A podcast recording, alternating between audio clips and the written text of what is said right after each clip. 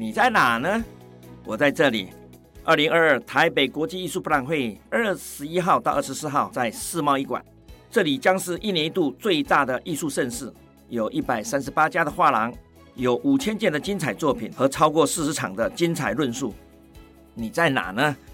别忘了，我们在这里。二十一号到二十四号世贸艺馆等你哦。就这样啊？哦，还有忘的吗？没有吧？没有吗？哦哦，对对对，还有咖啡呀、啊，还有美食，还有他们说欧陆热点，非常好的。还有吗？还有吗？多的是，你来吧。本节目由生鲜食材科技出品。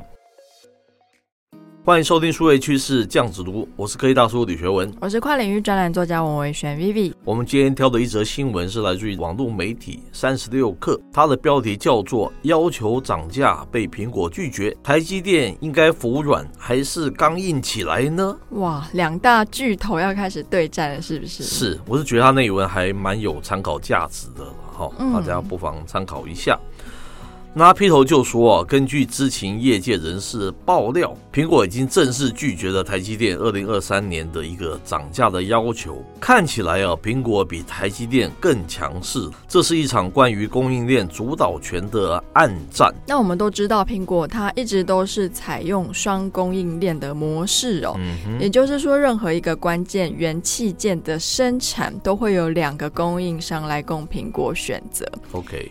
一旦其中一家不符合预期，或是谋求这个定价权，苹果就会选择另一家来制衡，牢牢掌控这个议价权。是。那接着他说，台积电涨价有它的一个原因了哈，因为由于近年来各种因素的影响，晶片代工成本出现了明显的上涨。为了维持企业正常的运行啊，台积电不得不提高晶片的价格嘛。但是就苹果来看呢，台积电可能就是在谋求定价的主导权了。哦，这严重了。是，那因为在晶片制造代工的领域，苹果并没有办法做到双供应链的平衡。嗯哼，在晶片代工的领域，目前就只有台积电这么一家哦。OK，因此呢，台积电的不可替代性是非常明显的。苹果也隐隐感觉到说，哎，台积电的定价主导权危机。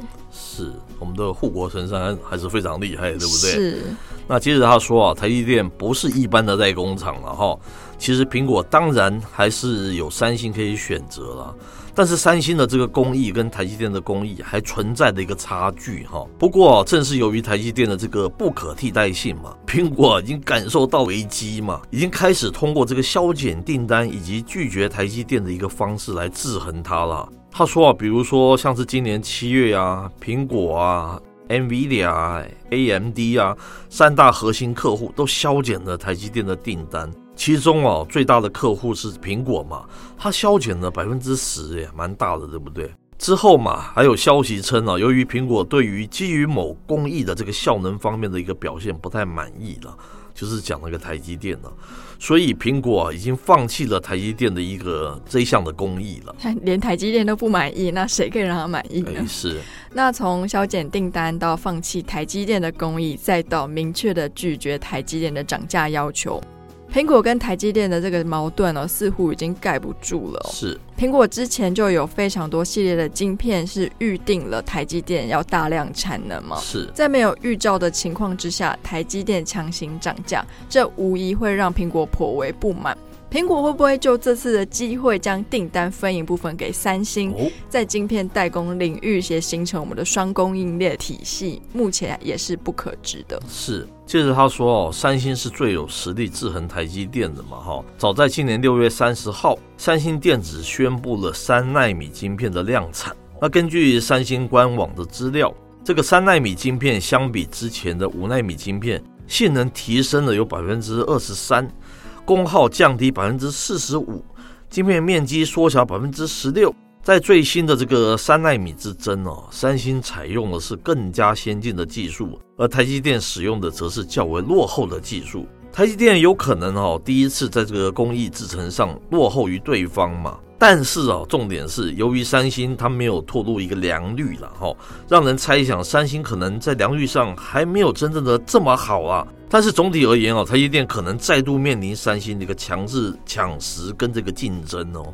是，那也因此呢，从三星在三纳米的突破与实力来看。三星跟苹果再度合作的可能性就变大了。是，台积电他认为他有更先进的制程工艺之后，苹果高通们肯定会用。但没有想到的是，用不用其实还是业主说了算嘛，是，而非台积电说了算。还是一个买方的市场嘛，对不对？是，所以这其实也让我们的台积电陷入了一个两难。好，最后啊，他说苹果啊，他自己也有难处了。因为从今天来看呢，智慧手机市场整体正在步入下行的趋势，这是我们一直不断在强调的，对不对？是。从今年的一个消费行情来看，由于疫情反复以及经济的下行，消费端的消费观念啊，也开始趋向一个理性。那市场消费信心走低哦，很多人手头紧嘛，哈，那也不敢啊乱花钱。加上哦，当前全球经济增长的速度放缓，消费者换机的欲望走低。第三季哦，苹果在这个大中华地区罕见的出现百分之一的一个降幅哦。目前 iPhone 十四系列的一个销量哈也不及预期哈，好像十四 Pro 很好啊，但是十四好像不怎么样哦。他说，基于 iPhone 十三系列过于畅销，以及导致的这个换机周期一个拉长嘛，哈，那苹果为了确保利润，从供应链环节为自己留出部分利润，可能就成为这个苹果的一种诉求。换言之，就是他不愿意让你涨价了，他要赚更多了，对不对？是因为他可能原本的销量就已经开始节节败退。是是是，蛮有道理的。但是呢，总结一下，毕竟三星这么多年来一直在努力争取可以为苹果 A 系列的晶片代工的机会嘛。假如说苹果把这个机会留给了三星，三星无疑它一定是会接受更低的代工价格。没没错。那由于苹果本身的需求量，晶片代工成本的降低会为它节省非常大量的利润。它两边都是好的，对不对？是。那台积电就会变得比较尴尬，尤其是在失去华为这个大客户之后。嗯。就目前来看，一旦苹果的订单给到三星，是台积电并没有可以取代苹果的新客户。哦，的确是。这样看起来不是一个他们可以承受的结果嘛？嗯。因此呢，台积电可能会选择与苹果进一步谈判。但是呢，苹果退让的可能性非常小。从双方的个性跟实力来看呢，这场博弈的结果以台积电妥协结束的可能性是比较大的。是，那非常好的分析啦，对不对？是，一次补足了这个，可以大家说，在这个半导体这个方面，就是一个小绵羊，我们不是那么理解，可是他分析的还颇有道理的，对不对？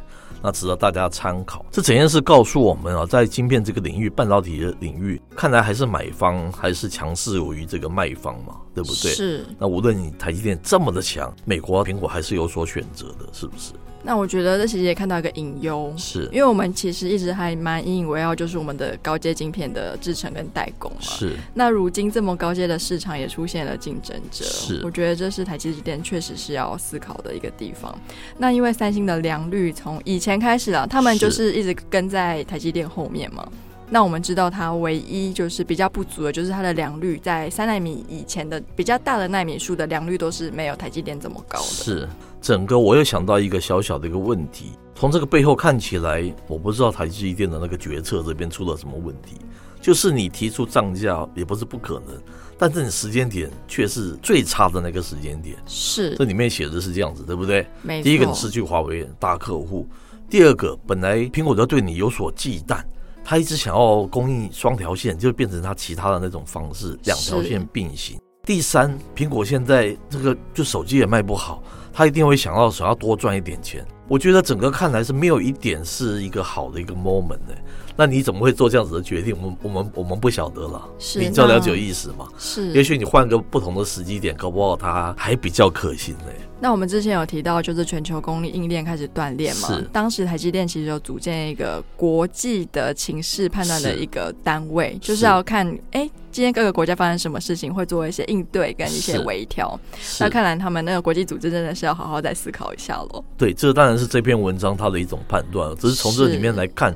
好像有，有些问题，是啊，你的思考点、决策点，我这样讲是不是有道理？你不是处于一个最好的点呢，你是一个最差的一个情况下，然后你要跟别人去涨价，哎，这个是蛮值得我们去深思的问题，对不对？是，而且其实苹果之前有曾经投资过其他的代工厂，是养出另外一个供应链，这样子的 潜力是有的。是，是，所以台积电真的是要小心一下，要小心一点。对，嗯、好，以上内容播到这边告一段落。我是科技大叔李学文，我是跨领域专栏作家王维轩 Vivi，我们下回见喽，拜拜。